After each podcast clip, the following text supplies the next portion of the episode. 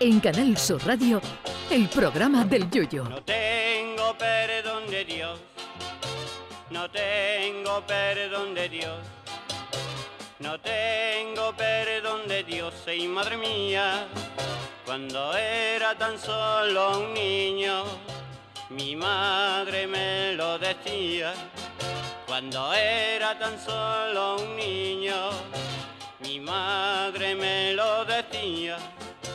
No tengo perdón de Dios, no tengo perdón de Dios, no tengo perdón de Dios. Perdóneme usted, madre mía.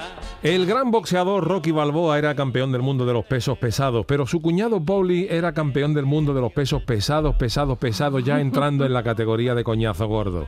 Uno pensaba que pocas personas podían ser ya más pesadas que el pobre cuñado de Rocky, pero la vida siempre te sorprende. Pues sí, ya tenemos sucesor de Pauli, y es nada más y nada menos que el futbolista francés Mbappé y toda la legión de periodistas que no vea la que están dando con la posible salida del chaval del Paris Saint Germain.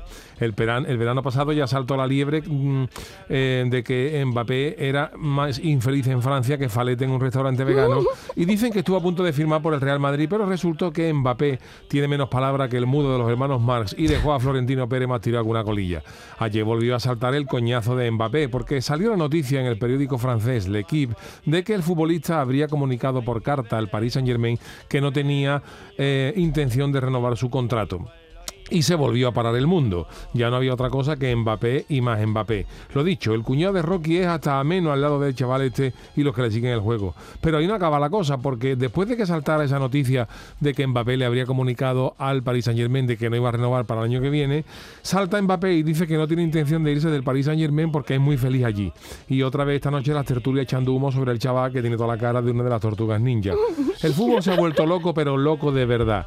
Entre los jeques de Arabia que están soltando una millonada por los antiguos jugadores, que ya le digo yo que es una pena que a los que no les guste el carnaval de Cádiz, oiga, y pretendan rescatar a golpe de talonario antiguos chirigoteros. Y a los equipos a los que les sobra el dinero, estamos apañados. Para que lo entiendan, si es verdad que el pesado de Mbappé no va a renovar, significa que queda libre el verano que viene. Como es lógico, si su equipo sabe que en verano se va a ir libre, pues tratará de venderlo este año para al menos recuperar un dinero. Pero para que eso sea posible, todo pasa porque Mbappé acepte, porque el futbolista tiene toda todo el derecho a cumplir su contrato está firmado. Pues bien, ahora dicen que el Real Madrid, que podría ficharlo gratis dentro del verano que viene, está dispuesto a tenerlo este verano, 12 meses antes, soltando 200 millones de euros. Ole, que no nos falte de nada, que dirían los cantores de Hispali. A mí no me extrañaría ya que saliera noticias sobre el fichaje de Mbappé por la comparsa de Martínez Ares para ir al lado de Ramoni, o que el francés incluso firmara por el Cádiz, alegando que Cádiz le echó cojones a Napoleón, y eso mucho dice de la ciudad. Mientras tanto, Mbappé por aquí y Mbappé por allá. Lo más reciente que tenemos es una noticia de hace cuatro horas en la que Mbappé desmiente que vaya a firmar por el Real Madrid este verano. O sea, ni me quedo, ni me voy, ni me voy, ni me quedo. Yo estoy deseando llegar a mi casa esta noche para volver a ver Rocky, que seguro que el cuñado me hace más ameno la noche que esta criaturita y los que le siguen el juego.